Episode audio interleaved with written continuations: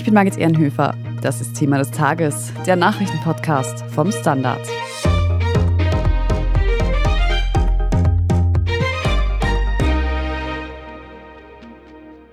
In der vierten Verhandlungsrunde gibt es eine erste Einigung in der diesjährigen Herbstlohnrunde.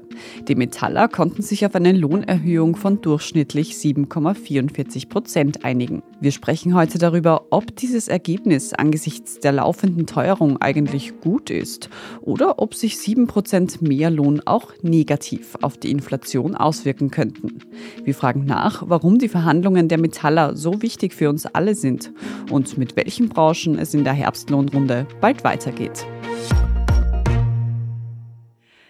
Andras Shigedwari aus der Standard Wirtschaftsredaktion. Wir haben gestern in den Meldungen im Podcast noch darüber gesprochen, dass es eventuell nächste Woche zu Streiks kommen wird, wenn es kein Ergebnis bei den Metallerverhandlungen gibt. Jetzt ist es soweit. In der Nacht hat es ein Ergebnis gegeben. Und zwar hat man sich auf eine Lohnerhöhung von im Durchschnitt 7,44 Prozent geeinigt. Ist denn das ein gutes Ergebnis? Ja, hallo zunächst einmal. Naja, das ist natürlich immer bei Lohnverhandlungen die Frage, für welche Seite. Könnte für deine Seite großartig und für die andere Seite ganz, ganz bitter sein. Aber ich glaube, in dem Fall ist es für beide Seiten ein bisschen nonar, sonst hätten sie auch nicht abgeschlossen. Ein Ergebnis, mit dem man wahrscheinlich ganz gut leben kann. Nicht einerseits relevant für diese Gespräche waren ja die Inflationsraten der vergangenen zwölf Monate, also nicht die aktuellen, die schon deutlich höher ist. Das ist in Österreich immer so, und darauf kommen wir noch kurz zu sprechen, die war etwa 6,3 Prozent. Das heißt, die Gewerkschaft sagt zu Recht mit diesem Abschluss von um die im Schnitt 7,4 Prozent gibt es tatsächlich einen Reallohnzuwachs für diese Zeit betrachtet. Also das ist ein Plus für die Gewerkschaftsseite. Der fällt moderat aus, das muss man auch sagen. Also hier ist nicht die große Party angesagt und das Scharaffland ausgesprochen. Das heißt, auch die Arbeitgeber können wahrscheinlich damit gut leben. Und deshalb war es auch für beide Seiten letztlich annehmbar.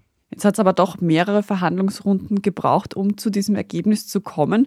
Und ich erinnere mich, zu Beginn haben die ArbeitnehmerInnen 10 Prozent gefordert und die Arbeitgeber 4 Prozent angeboten.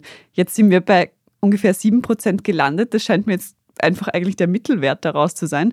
Warum haben die Verhandlungen dann trotzdem so lange gedauert? Ja, ich hätte gar nicht gesagt, dass sie jetzt so wahnsinnig lang gedauert hätten. So wirklich ganz kurze Abschlüsse, die gibt es ja nur in außergewöhnlichen Situationen, zum Beispiel in der Pandemie. Da hat man sich, glaube ich, an einem Nachmittag mehr oder weniger geeinigt, dass man ein paar Wochen verhandelt, die wirtschaftlichen Grundlagen ein bisschen ausdiskutiert.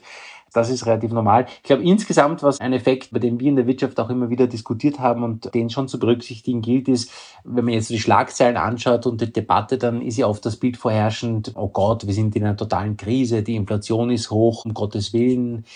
Und das ist schon ein Problem. Das ist vor allem für viele Leute ein Problem, die nicht so viel Geld zur Verfügung haben. Das ist keine Frage. Aber wir dürfen nicht vergessen, die Wirtschaft ist insgesamt eigentlich recht stark gewachsen. Heuer dürften es deutlich über vier Prozent Wachstum sein, nach einem schon sehr guten 2021. Also wir sind jetzt auch schon mit der Wirtschaftsleistung über der Pandemie.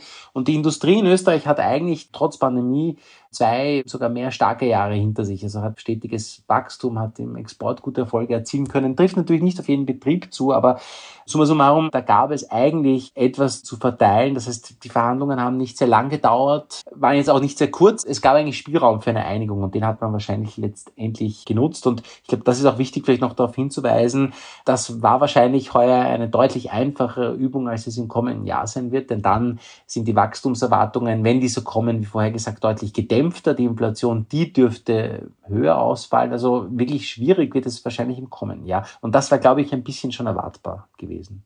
Was ich auch gehört habe, dass man sich absichtlich vielleicht nicht unbedingt schnell einigt, um sich nicht nachsagen zu lassen, man hätte sich nicht genug eingesetzt. Stimmt das vielleicht auch ein bisschen, dass man da so ein bisschen eine Inszenierung macht? Da spielt sich eine Rolle. Also diese Inszenierung gibt es immer auf beiden Seiten und auch gerade das erste Angebot der Arbeitgeber, das waren so vier Prozent oder so, also deutlich unter der Inflationsrate. Da war eben klar, dass das natürlich jetzt nicht ganz ernst gemeint und nicht der letzte Punkt sein wird. Ich glaube, das war abzusehen, das haben die gewusst und dann weiß man natürlich auch, wenn man eben anbietet, vier Prozent, dann kann man raufgehen und dann kann die Gewerkschaft sagen, na schaut, wir haben sie deutlich nach oben getrieben und das ist für beide Seiten eben ein Kompromiss hier möglich. Ich glaube, was schon überraschend war, ist letztlich aus unserer Sicht von denen, die das beobachtet haben, dass es jetzt so schnell gegangen ist. Aber wenn man sich ein bisschen die Dynamik zuletzt ansieht, dann ist es eigentlich auch das erwartbar gewesen. Denn eben für kommende Woche, wie du schon gesagt hast, hat ja die Gewerkschaft schon mit Streik, mit Kampfmaßnahmen gedroht und hätte diese umgesetzt. Und das wäre jetzt für sie eigentlich in der Dynamik ja schwierig geworden, denn wenn die Arbeitgeber jetzt an die Öffentlichkeit gegangen wären, zum Beispiel, also hätte man diese 7,4 Prozent im Schnitt abgelehnt, und dann hätten die Arbeitgeber morgen gesagt, na gut, wir bieten aber jetzt schon 7,4 Prozent an, wir haben uns deutlich bewegt und hätte dann die Gewerkschaft diese Kampfmaßnahmen gemacht, hätte sie vermutlich etwas mehr rausholen können, vielleicht 7,7, 7,8 Prozent. Aber dann wäre eben realistisch die Frage gewesen, dieser ganze Aufwand für vielleicht diese 0,3, 0,4 Prozentpunkte, zahlt sich das aus und ist natürlich ein Risiko, wenn es noch weniger werden oder wenn die Arbeitgeber sich gar nicht bewegen wollen.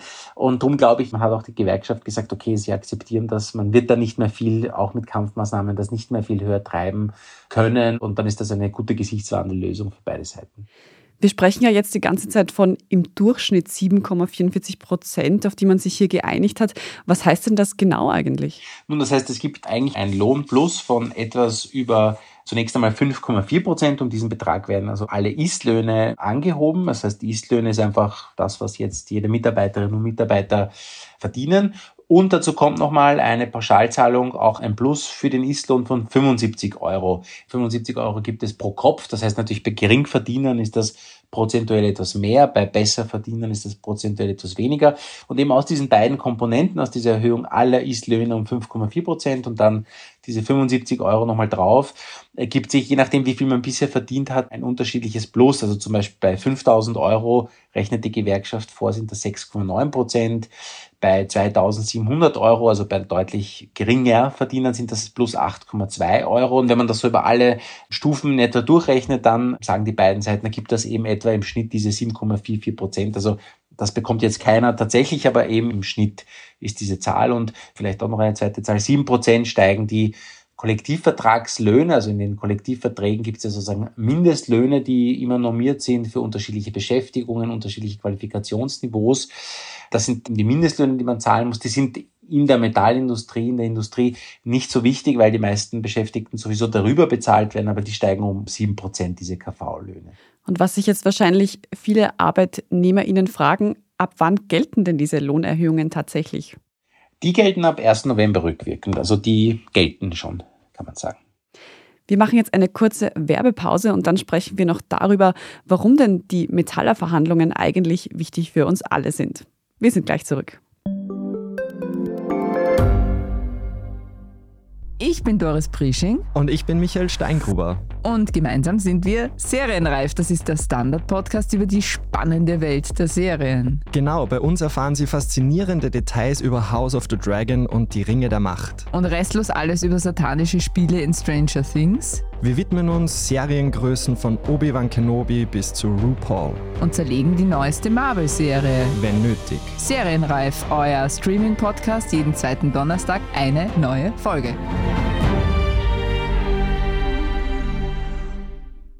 Andras, warum sind denn eigentlich diese Metallerverhandlungen so wichtig für uns alle? Wir sind ja nicht alle in der Metallindustrie tätig. Nein, zum Glück wahrscheinlich für die Metallindustrie und für uns selber auch. Also einerseits gibt es einen dramaturgischen Grund einfach. Es ist in der Medienlandschaft schon einfach Gewöhnung, diese Metaller-Lohnrunde einfach stark und gut zu berichten. Das heißt, es bekommt eine gewisse Aufmerksamkeit. Also das wissen natürlich auch die Gewerkschaften, das wissen natürlich auch die Arbeitgeber, die sich dann entsprechend inszenieren. Es ist auch ein Bereich, wo die Gewerkschaft sehr stark ist, in der Industrie noch, in der Metallindustrie stärker als zum Beispiel im Handel. Also wo sie sich natürlich auch wichtiger, symbolisch stärker ins Zeug legt und das auch natürlich offensiver kommuniziert als in anderen Bereichen. Die Industrie ist natürlich sagen wir, der Backbone unseres Wohlstandes, also hat schon eine faktische Bedeutung von dieser Seite auch. Und, und das ist der zweite Grund, nach dem Sommer sind das die ersten größeren Verhandlungen tatsächlich in einem größeren Bereich, die da starten und zeigt auch für andere Sektoren so ein bisschen, wohin es gehen kann. Denn die Gewerkschaften in Österreich haben schon den Anspruch, dass die Beschäftigten aus ganz unterschiedlichen Branchen, auch wenn die natürlich auf unterschiedlichen Fundamenten stehen. Der einen geht's besser, der anderen schlechter. Aber die Lohnentwicklung soll jetzt nicht ident, aber doch in die gleiche Richtung gehen.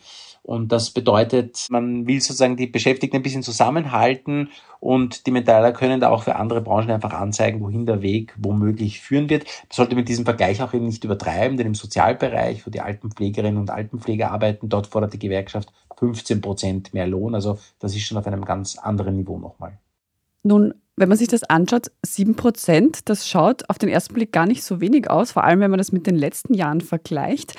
Im Vergleich zur aktuellen Inflation ist es natürlich immer noch weniger, aber du hast vorhin schon kurz angesprochen, die aktuelle Inflation spielt da gar nicht so eine große Rolle. Genau, also die aktuelle Inflation, die schon zweistellig ist, die ist jetzt im Monat zum Beispiel Oktober, also die Teuerung im Vergleich zum vergangenen Jahr und relevant ist eben die Inflation immer der zwölf vergangenen Monate, auf die sich die Verhandlungen beziehen, also im Durchschnitt dieser zwölf Monate, das war bei etwa 6,3 Prozent. Das basiert auf dieser alten Benja-Formel und dazu sieht man sich noch an, wie sich die Produktivität entwickelt hat, also wie effizient Kapital und Arbeit gemeinsam eingesetzt werden. Und je nachdem, ob man jetzt die Stunden oder die Erwerbstätigen betrachtet, gibt es da irgendwo ein Plus zwischen 0,3 und 2,9 Prozent, also irgendwo in dieser Spanne bewegt sich dann das Lohnplus und da fällt das auch eigentlich relativ normal, sage ich, unauffällig hinein. Über diese Benja-Formel und wie genau die funktioniert, haben wir schon in einer vorherigen Podcast-Folge, nämlich zum Start der Herbstlohnrunde gesprochen. Wer sich dafür interessiert, da gerne noch einmal nachhören. Andras, wenn wir schon über Inflation sprechen, könnte sich denn diese Lohnerhöhung eigentlich auch negativ auf die aktuelle Teuerung auswirken? Ja, das ist immer so ein bisschen das Schreckensszenario oder die gute alte Lohnpreisspirale, die eigentlich wahrscheinlich Preis-Lohn-Spirale heißen müsste, weil die Preise zuerst steigen. Das wird immer wieder diskutiert. Das ist natürlich etwas, was alle im Hinterkopf haben und sicher auch nicht falsch ist, das ein bisschen am Radar zu haben. Aber es gibt erstens sehr wenige wissenschaftliche Belege, dass das wirklich eine Rolle spielt. Der Internationale Währungsfonds zum Beispiel hat vor ein paar Wochen eine Analyse präsentiert, da hat er sich viele Inflationskrisen in den vergangenen Jahrzehnten angeschaut und hat dann geschaut, gab es dort solche Lohnpreisspiralen und kommt eigentlich zu einem Ergebnis so gut wie nie. Und auch andere Studien oder Analysen zeigen, dass es diesen Zusammenhang aus verschiedenen Gründen relativ schwach ist. Also die Produkte, die wir konsumieren, die wir kaufen, die werden ja zu einem großen Teil importiert. Das heißt, da spielt dann die Preisentwicklung und die Lohnentwicklung eben in ganz anderen Weltregionen eine viel größere Rolle. Und müssen Unternehmen auch schauen, wie sie ihre Kosten decken können. Eine Möglichkeit ist dann zum Beispiel niedrigere Gewinne zu akzeptieren. Eine andere, und das werden natürlich viele tun, ist trotzdem ihre Produkte etwas teurer zu machen. Aber zum Beispiel in der Fahrzeugindustrie ist dann auch viel für den Export. Also da kommt auch nicht alles an und eben ein Teil wird sicherlich ankommen, aber das wird allein sozusagen jetzt, wenn die Energiepreise etwas zurückgehen oder wenn die nicht nochmal ein Inflationsschock kommt, wird das allein sicher nicht ausreichen, um da einen zweiten Inflationsschock in dieser Dimension auszulösen, wie wir es derzeit haben. Da müssen wir uns also eher weniger Sorgen machen. Nun hat ja die Arbeitnehmerinnenseite nicht nur mehr Lohn gefordert, sondern es ging in diesen Verhandlungen auch zum Beispiel um eine sechste Urlaubswoche, um Überstundenzuschläge oder auch Zuschläge für Samstagsarbeit. Gibt es denn hier auch Ergebnisse bzw. wird es Neuerungen für die ArbeitnehmerInnen geben? Nein, soweit wir das bisher überblicken, gibt es eigentlich gar nichts. Also auch bei der sechsten Urlaubswoche zum Beispiel nicht. Vermutlich aufgrund dieser Teuerung und weil das doch einfach das Thema war, das bei allen so im Fokus war. Ich glaube, eine Arbeitsgruppe soll sich da über neue Formen unterhalten. Das ist irgendwo da vereinbart worden über mögliche neue Schemen, die man da einziehen kann. Aber im Endeffekt, glaube ich, war einfach diesmal aufgrund der starken Teuerung für Beschäftigte wie für Unternehmen einfach sehr stark im Fokus. Was passiert jetzt mit den Lohnkosten? Wie kann man das jetzt kompensieren? Und wollte man da solche alternativen Ideen und Vorschläge wie über mehr Freizeit oder wie auch immer jetzt da nicht zu tief reingehen, denn mehr Urlaub kostet ja natürlich auch jemand etwas, dann kann man wieder weniger Lohn bieten. Also ich glaube, da hat man jetzt keinen großen Spielraum gesehen, vermutlich von beiden Seiten. Die Metaller sind eben in der Nacht auf heute auf einen Abschluss gekommen. Die Herbstlohnrunde ist aber damit noch nicht zu Ende, sondern es haben noch zahlreiche weitere Branchen dieses Hin und Her der Verhandlungen vor sich. Andras, wer folgt denn da als nächstes eigentlich? Also das waren jetzt ein Teil der Metalle, das war der größte Bereich, das waren die Maschinenbauer und die Metallverarbeiter, das sind etwa 140.000 Beschäftigte. In der ganzen Metallindustrie gibt es um die 200.000, die verhandeln jetzt noch parallel, das sind die Fahrzeugbauer, die Bergbauindustrie, die Stahlindustrie. Die schließen jetzt aber meistens dann recht rasch sehr, sehr ähnlich ab oder ident ab eigentlich wie jetzt die Metallverarbeiter. Und zugleich haben wir schon kurz angesprochen, die Sozialberufe, die schon verhandeln und die auch zu Protesten bereits aufrufen. Auch dort spießt es sich. Auch dort haben wir offenbar wahrscheinlich auch wegen der Pandemie die Gewerkschaft jetzt das Gefühl, man kann dort ein bisschen mehr aufs Gas drücken und etwas mehr rausholen, so nach dem Motto Applaus allein reicht nicht. Und wo er auch schon verhandelt wird und es natürlich auch knatscht, ist der Handel. Das ist natürlich auch ein Bereich, der spannend ist und vielleicht sogar ein bisschen schwieriger, denn in der Industrie ist es nicht so sehr gut gelaufen. Da lassen sich auch Produktivitätsgewinne durch neue Maschinen, effizientere Prozesse leichter realisieren. Im Handel ist das ja eigentlich deutlich schwieriger mit Produktivitätsgewinn. Also das kennt jeder, die selbst die Eigenkasseautomaten funktionieren eigentlich mit ganz wenigen Ausnahmen fast überall schlecht und entsprechend gibt es dort auch weniger zu verteilen. Ein großer Brocken ist mit dem Abschluss der Metaller in dieser Herbstlohnrunde geschafft, kann man glaube ich sagen. Wir werden sehen, auf was sich die anderen Branchen in den nächsten Wochen noch einigen. Danke aber dir erst einmal für deine Einschätzungen heute, Andras Shigedwari. Sehr gerne und bis zum nächsten Mal. Wir sprechen in unserer Meldungsübersicht jetzt gleich noch über die Nachfolge von Didi Mateschitz an der Spitze von Red Bull. Wenn Sie Thema des Tages und unsere Arbeit hier beim Standard unterstützen möchten, dann können Sie das zum Beispiel ganz einfach tun, indem Sie ein Standard-Abo kaufen. Oder wenn Sie diesen Podcast über Apple Podcasts hören, indem Sie dort für ein Premium-Abo bezahlen. Wir freuen uns über jede Unterstützung. Wir sind gleich zurück.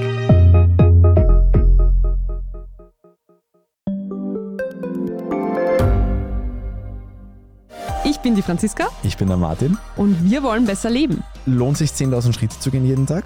Ist das Großraumbüro wirklich so schlecht wie sein Ruf? Spoiler, ja. Bringt's was, Intervall zu fasten? Wir fragen die, die es wirklich wissen und probieren es auch gleich selber aus. Bei Besser Leben, jeden Donnerstag eine neue Folge.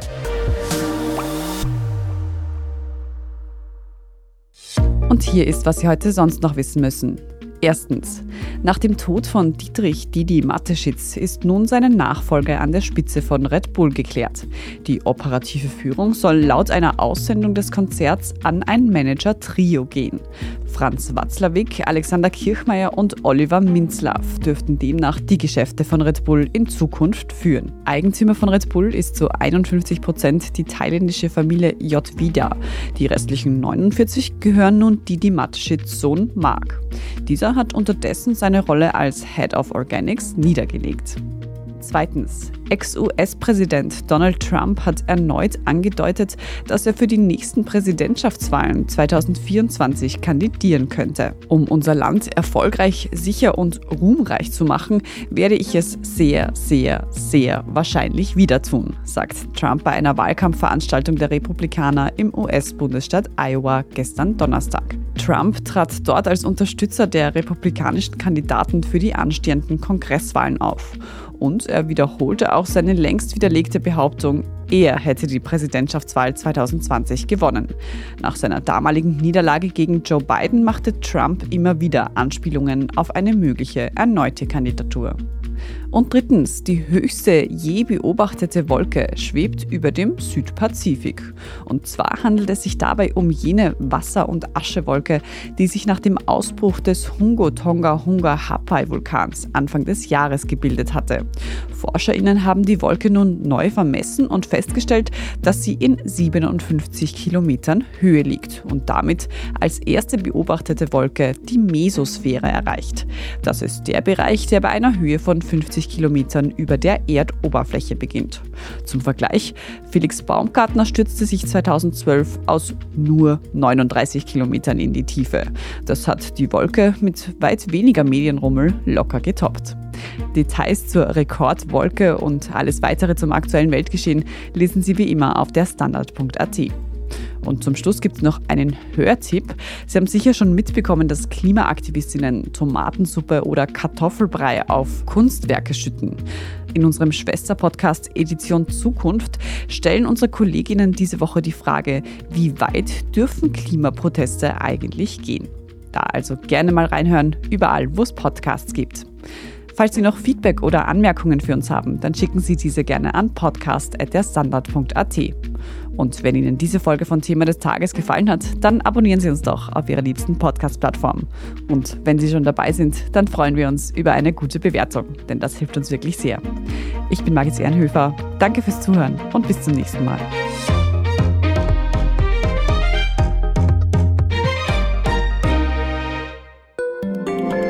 Tag, mein Name ist Oskar Bonner. Ich habe den Standard gegründet, weil es damals keine Zeitung gab, die mit den Menschen auf Augenhöhe kommuniziert hat. Guten Tag, mein Name ist Michael Grill und ich lese den Standard, weil genau das wichtig ist. Fundierte Berichterstattung, die erklärt und nicht belehrt. Der Standard, der Haltung gewidmet.